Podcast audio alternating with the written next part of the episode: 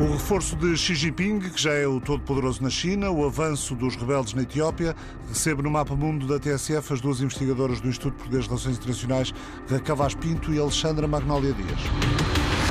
O Partido Comunista Chinês, partido fundador e único na República Popular da China, tem mais de 90 milhões de militantes, números do ano passado. O partido reúne-se por estes dias para cimentar o controle de Xi Jinping sobre o país antes de começar o terceiro mandato, um terceiro mandato sem precedentes. Bem-vinda ao Mapa Mundo, Raquel Vaz Pinto. Xi Jinping comanda os três eh, centros de poder da China, é secretário-geral do Partido Comunista Chinês, é presidente da Comissão Militar Central, é o presidente do país, da República Popular da China, e, é, e esta não parece ser uma concentração de poder que tenda a diminuir. Uh, olá, viva!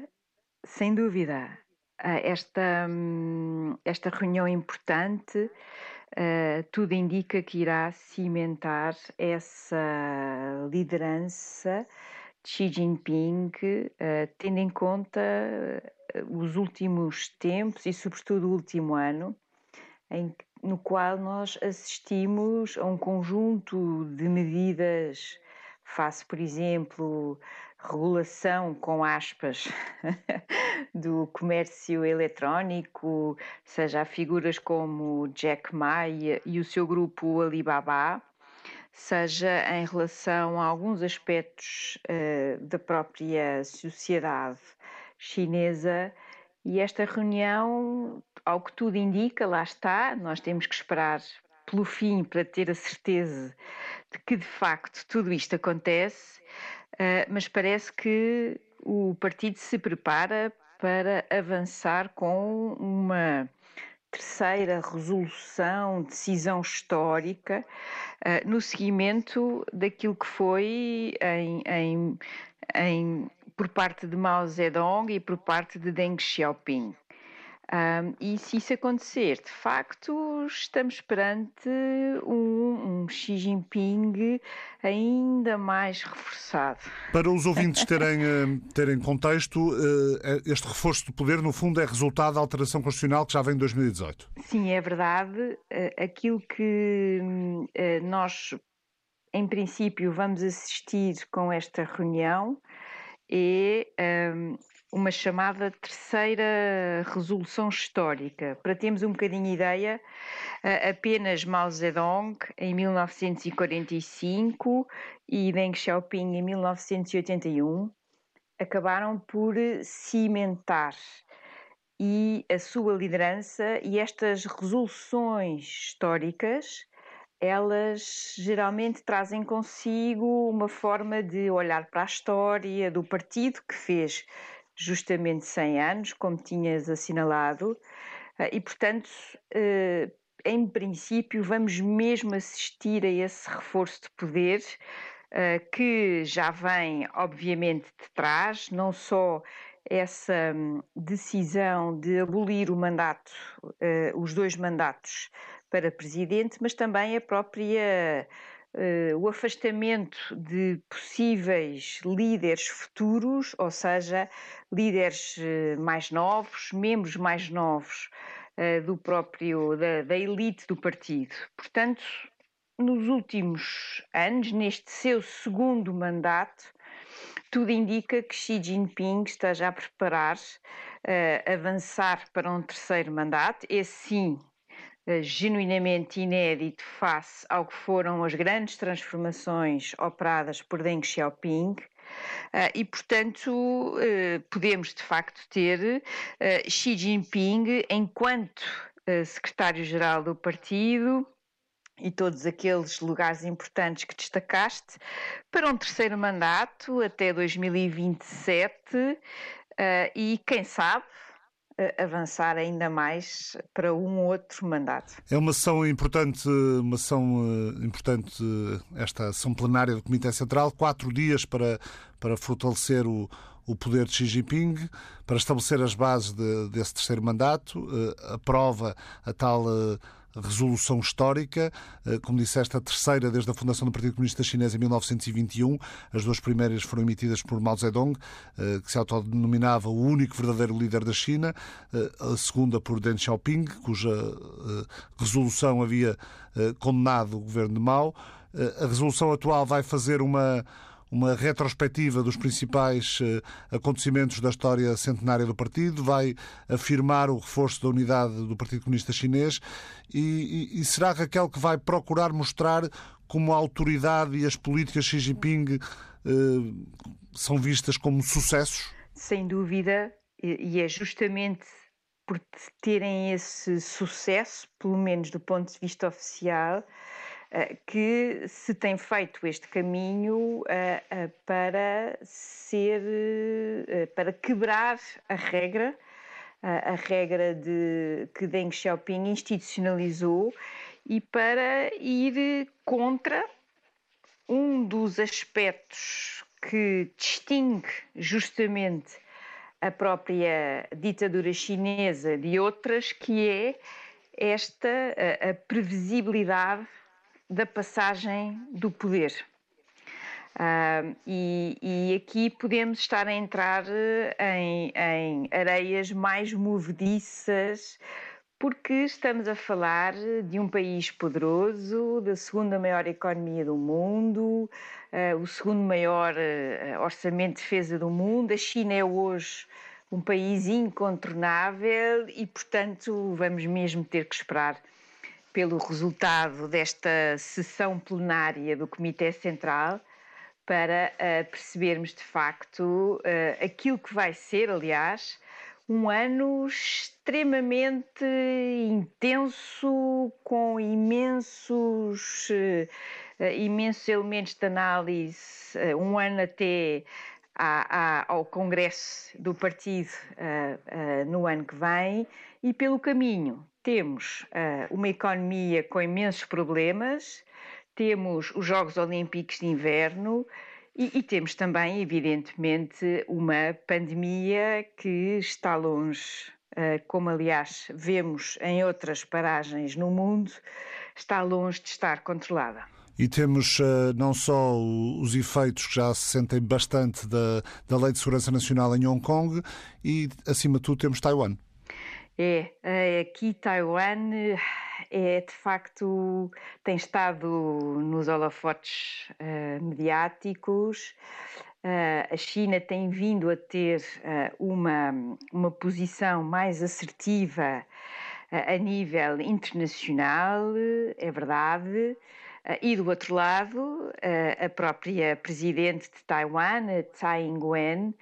num artigo que escreveu na Foreign Affairs em inglês, portanto, para todos nós entendermos, para que seja essa mensagem seja facilmente compreendida. E ela diz de forma muito clara que ela, aliás, usa esta, esta, esta forma de olhar para Taiwan como uh, uma, um teste como uma, uh, um país que está ali uh, no centro desta, desta luta, desta contenda com a China a nível internacional e que não podemos ter ilusões em relação àquilo que, se de facto a China anexar de forma violenta Taiwan, o que é que isto significa a nível internacional. Por outro lado, Uh, tendo em conta a política externa assertiva, em alguns aspectos até mesmo agressiva, uh, por exemplo, Taiwan eh, voltou a ter maior atenção, até por parte, por exemplo, de, alguma, de alguns setores europeus, nomeadamente o Parlamento Europeu, e também na própria eu diria, no encaixe, no enquadramento de Taiwan naquilo que são as democracias liberais a nível mundial. E esse é um ponto muito importante. O segundo ponto importante é que, perante a opacidade, a enorme dificuldade em obter informação credível face ao que está genuinamente a acontecer uh, uh, na República Popular da China, seja em matéria de pandemia, seja em matéria, por exemplo, económica, de facto, Taiwan, porque joga aqui a sua sobrevivência, uh, é um parceiro importantíssimo e a própria Presidente Tsai Ing-wen escreve justamente isso, na recolha de intelligence, ou seja, de informação que pode ajudar a dar de facto uma fotografia correta, realista eh, daquilo que acontece na China, na qual o Partido Comunista uh, tem exercido, e em alguns temas de forma obsessiva, a censura da informação por exemplo, relativamente aos números, às condições uh, e àquilo que de facto está a acontecer face à pandemia, e, por exemplo, esse é um tema eh, por razões óbvias, nos interessa a todos. Falavas há pouco na revisão constitucional de 2018 que removeu o limite dos mandatos para, para o presidente da China. O antecessor eh, Hu Jintao eh, reformou-se voluntariamente após dois mandatos consecutivos. Raquel, Xi Jinping, o líder chinês, espera ter o seu lugar na história, já que, apesar do mandato ir só, como dizias, até 2027, creio, a sessão plenária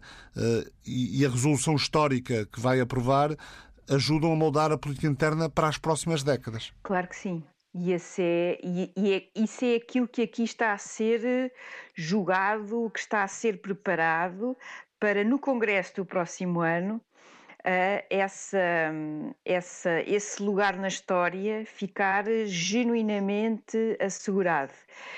Uh, o, dos três dos três lugares uh, que, tu, que, tu, que tu citaste e, e muito bem, o mais importante de todos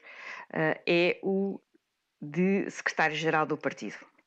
Uh, e, portanto, 2022, uh, ou seja, Xi Jinping chegou ao poder em 2012. Uh, dez anos depois, em 2022, uh, mais um mandato implica 2027. E se nós pensarmos que durante esses anos vamos ter uh, eleições nos Estados Unidos, um conjunto uh, de acontecimentos importantes uh, e outros que evidentemente nos vão surpreender. estamos aqui a falar do, desse, desse assegurar do legado de Xi Jinping e tendo em conta as tais lesões históricas de Mao Zedong e Deng Xiaoping, dois líderes cruciais nesta República Popular da China, podemos estar de facto a, a, a, a assistir a esse, a esse entronizar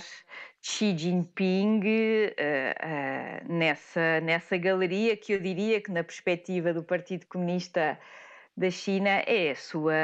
galeria de honra. A agenda da reunião é secreta, eh, daí dizermos que só no final da reunião e depois de eh, haver um comunicado final com as conclusões dos trabalhos é que vamos eh, efetivamente saber o que, o que aconteceu. Um comunicado é divulgado depois de estarem os trabalhos concluídos. Antes da reunião, a agência estatal chinesa Xinhua pareceu elogiar as realizações de Xi Jinping, bem como eh, a repressão de funcionários corruptos, eh, foi a expressão utilizada. Eh, a agência, num ensaio com 5 mil palavras, descreveu Xi Jinping como um servo incansável, altruísta e erudito do povo. Xi Jinping, o homem que lidera o Partido Comunista Chinês numa nova jornada, foi o título do, do texto. Um perfil que retrata o presidente como um homem com pouco tempo para si e para quem a felicidade se conquista com muito trabalho. Raquel, isto é um, é um culto da personalidade que de alguma forma não, não foge um bocadinho à imagem eh, de coletivo que os partidos comunistas costumam ter ou, ou projetar que possam ter? Olha, sem dúvida que essa caracterização é, uh, é de cimentar esse culto da personalidade, que aliás tem vindo a ser paulatinamente feito ao longo destes 10 uh, anos. Mas uh, eu diria que apesar de todo esse de toda essa hum, linguagem uh, tão exagerada, não é? Uh, com, com adjetivos tão fortes, uh, eu não, não iria tão longe no sentido de a comparar a outras, enfim, a outras ditaduras, porque aqui o que estamos a discutir é, é, é essa, é, é, é uma, é uma ditadura que controla e, e de forma cada vez mais eficaz a segunda maior economia do mundo. Uh, e por outro lado, uh, vamos ver os detalhes uh, e, sobretudo, as manobras que se seguirão nos próximos meses para tentarmos compreender os bastidores, aqueles que dentro do Comitê Central vão estar mais próximo ou mais distantes de Xi Jinping um, e nesse sentido, uh, vai ser aqui uma leitura uh, daquilo que geralmente não, não tem uh, a primeira página, não tem a, atenção mais, mais importante, mas que é, mas que é fundamental. Xi Jinping, um, de forma distinta, em particular a Hu Jintao, o anterior secretário-geral, e, e, um bocadinho menos em relação a Jiang Zemin, portanto, aqueles líderes que ficam aqui entre Deng Xiaoping e Xi Jinping, sem dúvida que é um líder, tem sido apelidado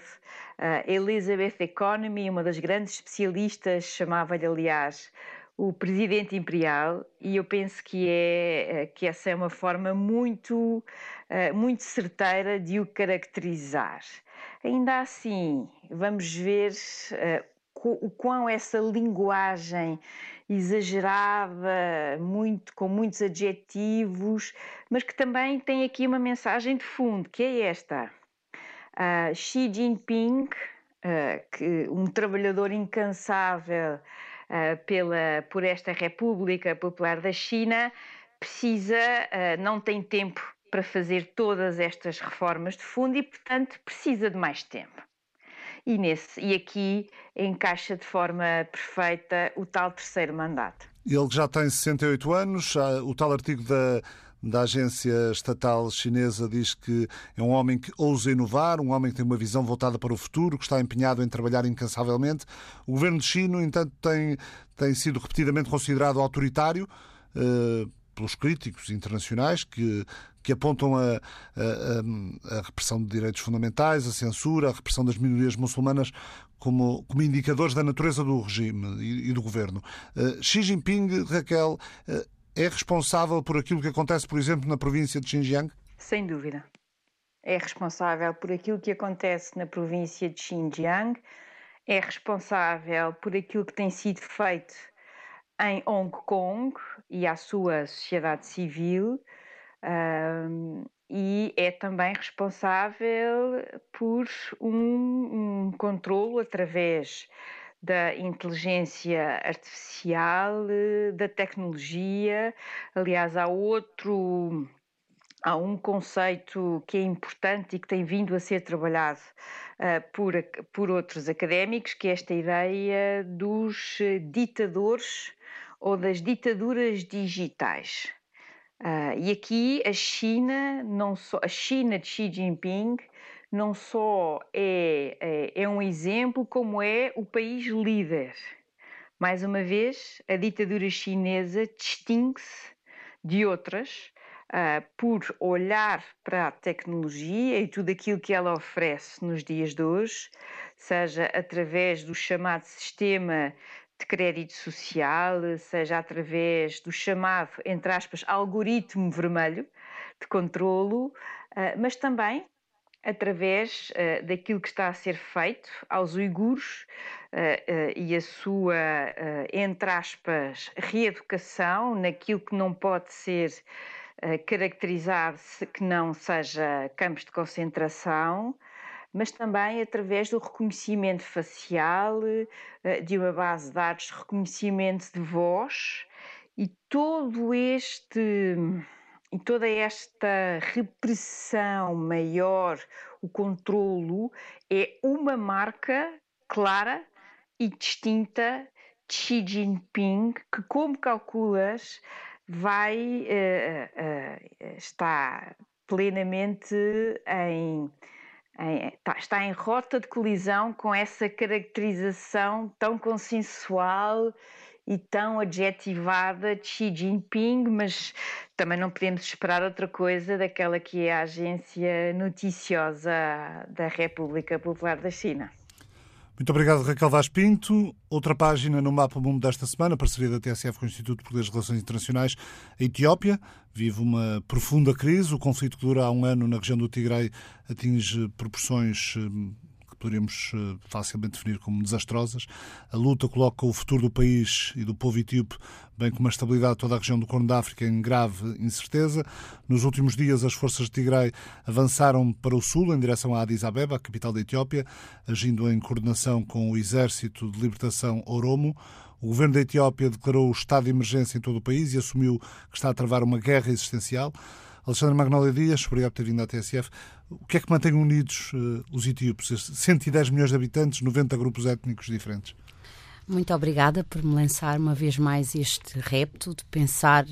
um, acerca da guerra na Etiópia. E eu acho que temos que reformular a questão. A questão que eu colocava desde o início do conflito, a 4 de novembro de 2020, será que o Estado da Etiópia iria resistir às expulsões que vêm da periferia, às expulsões centrífugas. Eu acho que nesta altura, passado um ano, Uh, as baixas, nós não temos números exatos, mas calcula-se até maio de 2021, de acordo com a ACLED, que já rondariam quase as 3 mil baixas. A ACLED é? Uh, Armed Conflict Location Event Data, uh, portanto é uma, uma, base de dados sobre uma base de dados que tenta baixas, compilar, baixas compilar em, em, conflitos. baixas em, em, em, conflitos em curso e a Etiópia figura entre os 10 conflitos a seguir em 2021, uma verdadeira tragédia. E eu gostava de recolocar a questão uh, noutros, noutros termos, porque temos que recorrer ao passado para tentar transformar uh, compreender o presente e transformá-lo. E a questão que eu coloquei é em que medida é que a Etiópia alguma vez foi um verdadeiro Estado-nação?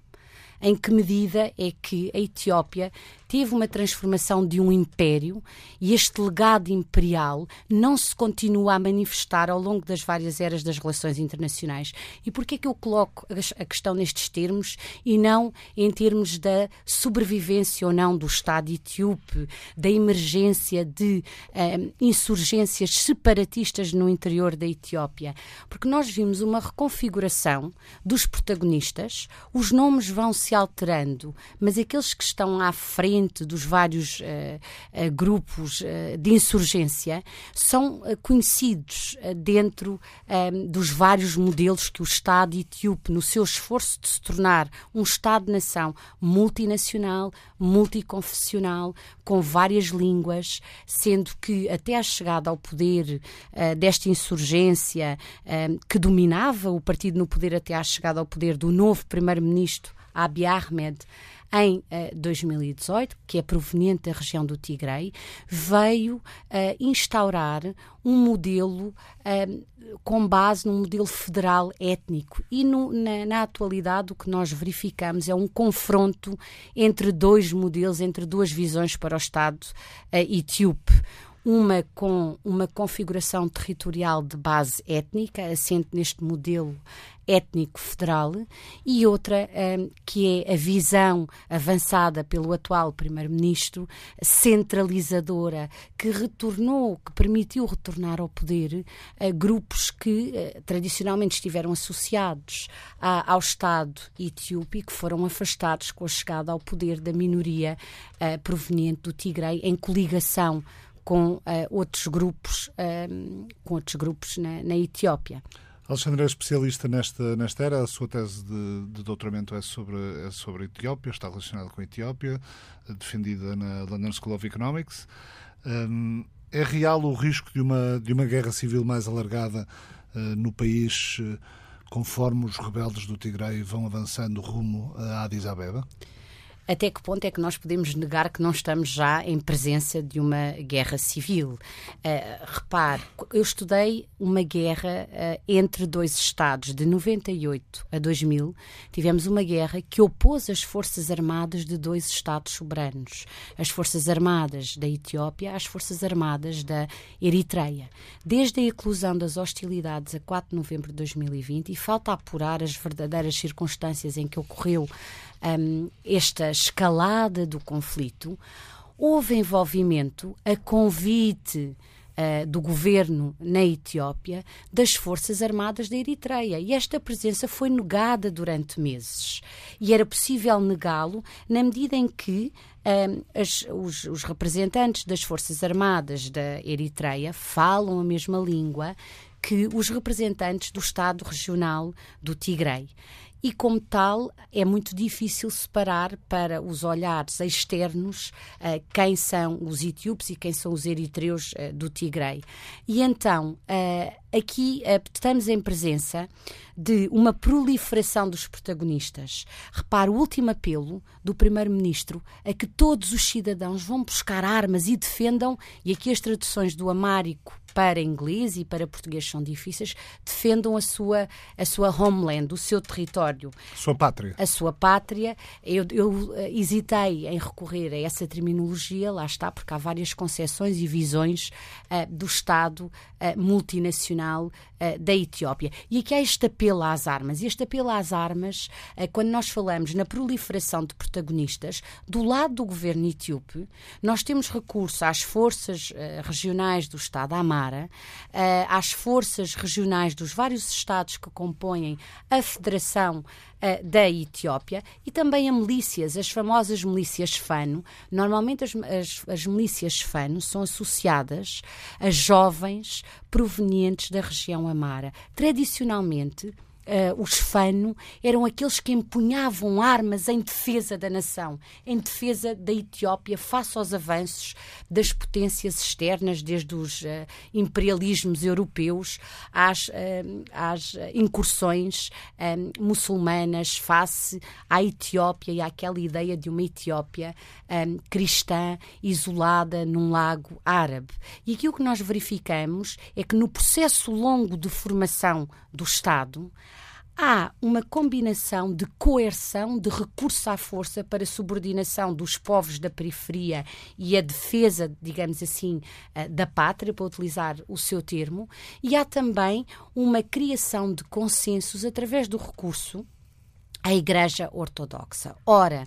na, no decurso de, das hostilidades mais recentes, todos são visados e há verdadeiramente uma definição de alvos com base na sua identificação étnica. Eh, se na guerra de 98-2000 os civis também foram apanhados no meio das hostilidades, houve recurso à violação, eh, não houve recurso à violação de forma sistemática, como tem sido o caso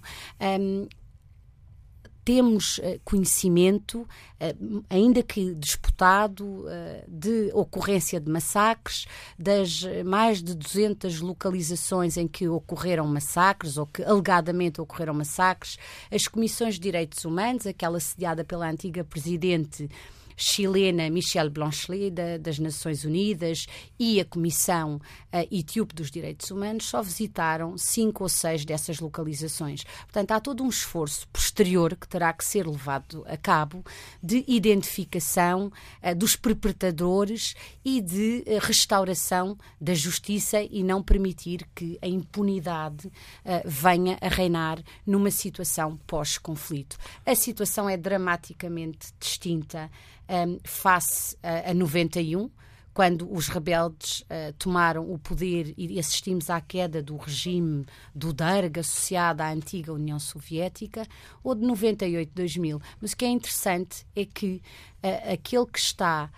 a liderar uh, as forças de defesa do Tigray, os, os insurgentes do Tigray, era o chefe de Estado-Maior-General das Forças Armadas durante a guerra de 98 a 2000, do lado da Etiópia, o general Tsetkan Gebretensai e uh, de, desta forma é uh, mais inteligível uh, compreender a forma como um, as forças. Portanto, do... nós estamos a falar de um grupo de rebeldes supostamente mal organizados, de guerrilheiros a lutar contra contra um Estado uh, militarizado e com umas Forças Armadas organizadas. Uh, pode, não digo que seja ao contrário, mas uh, estamos a falar de, de, de no, caso do, de, das Forças do Tigray, estamos a falar de uma estrutura organizada e comandada e com, com hierarquia definida e que provavelmente no, no terreno militar sabe o que está a fazer. Estamos a falar de uma grande experiência. O general de Setkan Gebretensai esteve não só à frente das Forças Armadas da Etiópia durante a Guerra Convencional, 98 a 2000, que provocou mais de 100 mil baixas, como também foi uh, um dos militares que esteve envolvido na criação uh, das Forças Armadas para o mais recém-Estado uh, da região e da Etiópia, o Sudão do Sul. Portanto, um, um militar com larga experiência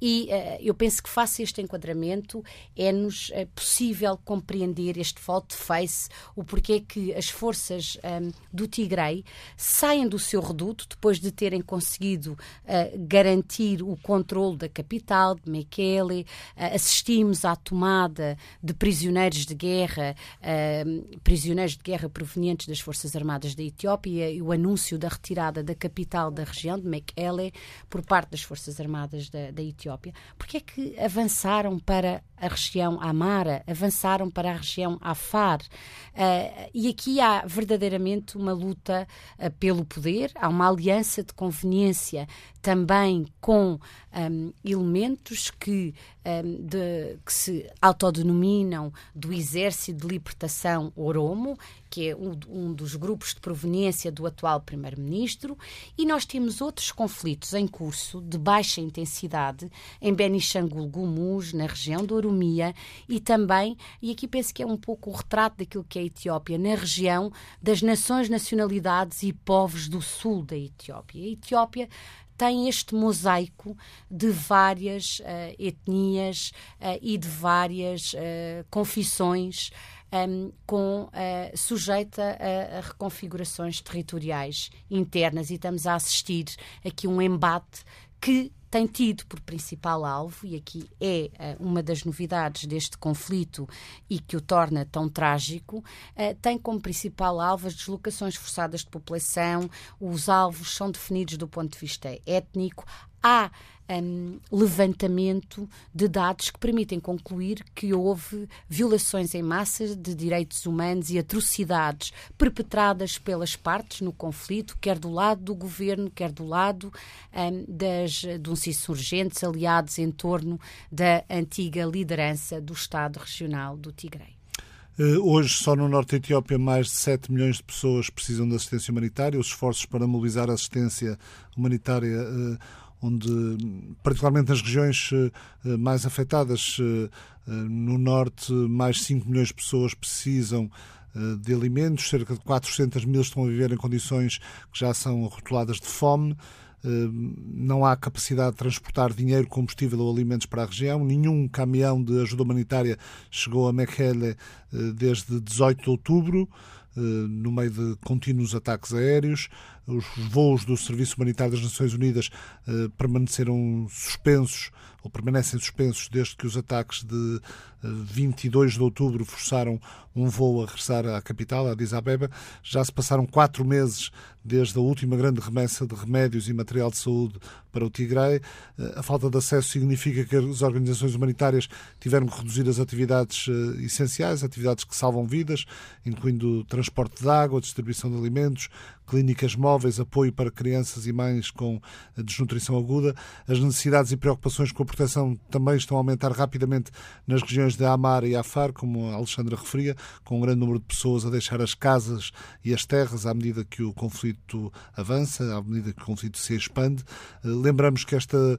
crise acontece num país que já enfrentava enormes desafios humanitários, incluindo uh, conflitos locais, uh, inundações, secas, surtos de doenças infecciosas. Embora as necessidades sejam mais agudas no norte, em toda a Etiópia estima-se que mais de 20 milhões de pessoas necessitem de alguma forma de apoio humanitário. Mais de 5 milhões estão deslocadas internamente. Já falamos aqui dos, eh, dos possíveis crimes de, de guerra e crimes graves do ponto de vista da lei humanitária internacional cometidos por ambas ambas, as partes. Aliás, o relatório da Comissão de Direitos Humanos da ONU, apresentado ao Conselho de Segurança, fala disso mesmo. Acrescenta também mais recente recentemente o aumento de, de, incidentes relacionados com o discurso de ódio dirigido a grupos étnicos específicos. Uh, o antigo presidente nigeriano uh, Obasanjo disse esperar ter até ao final desta semana um programa em mãos que indique como é possível conseguir acesso humanitário e uma retirada de tropas que satisfaça todas as partes. O Departamento de Estado dos Estados Unidos também disse na segunda-feira que Washington acredita que há uma pequena janela de oportunidade para trabalhar com a União Africana para fazer progressos com vista ao fim do conflito. O enviado dos Estados Unidos para o Corno da África, Jeffrey Feltman, eh, regressou a Addis Abeba no início desta semana. O secretário-geral das Nações Unidas tem mantido contactos eh, frequentes com o primeiro-ministro Abiy Ahmed, apelando à, à contenção e ao diálogo e oferecendo os seus bons ofícios. Eh, Guterres ofereceu ao presidente Obasanjo o total apoio das Nações Unidas aos esforços que o, que o antigo chefe de Estado nigeriano está a desenvolver para resolver o conflito. E o pessoal da ONU no terreno também continua a exortar todas as partes neste conflito a mostrarem moderação e a fornecerem acesso sem restrições às populações eh, mais vulneráveis. Alexandre, houve, houve eleições recentemente concluídas na Etiópia eh, que demonstraram de alguma forma o compromisso dos etíopes com, com o processo democrático. Eh, na cerimónia para marcar o arranque do novo mandato no mês passado, o Primeiro-Ministro Abiy Ahmed falou sobre, sobre o compromisso do governo em resolver os desafios em curso, a intenção de lançar um diálogo nacional, hum, a urgência eh, para tal iniciativa inclusiva, obviamente, nunca foi tão grande, mas há na forma como, como este conflito cresceu muita, muita responsabilidade deste homem que já foi Nobel da Paz? A Etiópia, o Estado etíope, é pautado por líderes fortes. Abiy Ahmed que eh, foi um dos laureados com o Prémio Nobel da Paz e foi laureado com o Prémio Nobel da Paz não foi por ter levado a cabo reformas internas, ainda que fizesse parte da equação eh, promissora que Abiy Ahmed parecia oferecer para a Etiópia. Foi laureado com o Prémio Nobel da Paz pela eh, a reaproximação com a Eritreia, a reabertura de fronteiras. E agora diz-se que essa reaproximação de, uh, com a Eritreia serviu para a Eritreia não se envolver no conflito com o Tigre para o Estado Federal poder, digamos assim, deitar a mão ao Tigre ou então poderá ter sido uh, uma, uh, uma manifestação de um padrão de poder, ou seja, o inimigo do meu inimigo, meu amigo é. Foi uma aliança de conveniência, lá está, para conseguir uh, eliminar da equação de governabilidade, de poder na Etiópia, esta elite regional que tinha como principal inimigo a Eritreia. E neste processo de reaproximação entre a Etiópia e a Eritreia, conduzido pelo primeiro-ministro Abiy Ahmed, que passa de laureado pelo Prémio Nobel da Paz a um denominado senhor da guerra democrata, porque se legitimou pela via das eleições a 21 de junho, eleições contestadas, visto que não ocorreram eleições com missões de observação um, das eleições internacionais, a própria missão das Nações Unidas acabou por não ter efeito devido a não estarem reunidas as condições de segurança uh, para aqueles que, observadores que viriam, viriam a integrar essa uh, missão e uh, não ocorreram eleições em algumas das regiões caracterizadas por conflitos de baixa intensidade, a começar pelo Tigray, e na, na, na, no legitimar do discurso atual, o Primeiro-Ministro uh, apresenta toda a cobertura mediática, toda a cobertura por parte das agências das Nações Unidas, como constituindo uma ingerência nos assuntos internos da, da Etiópia e com uma hiperbolização daqueles que são uh, os desafios para a própria Etiópia. Do ponto de vista do direito internacional humanitário, do ponto de vista do princípio da aplicabilidade do princípio de livre acesso às vítimas de conflito armado, uh, temos verificado. Um, aqui uh, obstáculos a esta ação, incluindo um, expulsão de membros uh, sénior das Nações Unidas, da Etiópia, e sempre este reativar do discurso de que o Ocidente está a trair uh, a Etiópia uma vez mais e de que há aqui uma tentativa de não respeitar a soberania da Etiópia e uh, as suas orientações para a resolução de assuntos internos. Ora, um, o que nós verificamos é que, para além da soberania, a soberania não pode ser o escudo nem dos fracos, nem uh, ser um garante de impunidade. E daí um, a todos os elementos que nos traz, tão preocupantes em termos de um, isolamento da região do Tigray, continuarem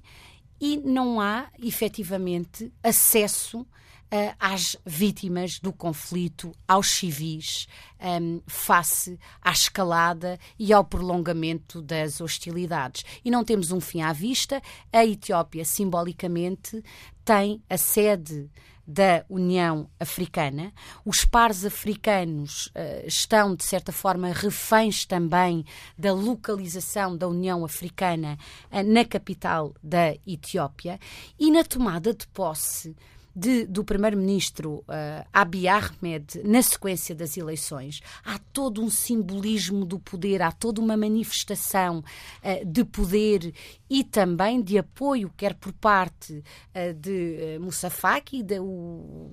o, representante máximo da Comissão Africana, vários líderes africanos que estiveram presentes na tomada de posse e todos os dignatários e representantes diplomáticos em Addis Abeba. Portanto, há esta dificuldade acrescida um, do, por a Etiópia também ter a sede da União Africana.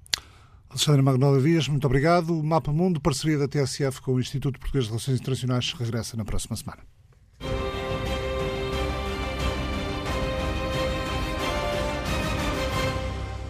O Mapa Mundo é uma parceria da TSF com o Instituto Português de Relações Internacionais.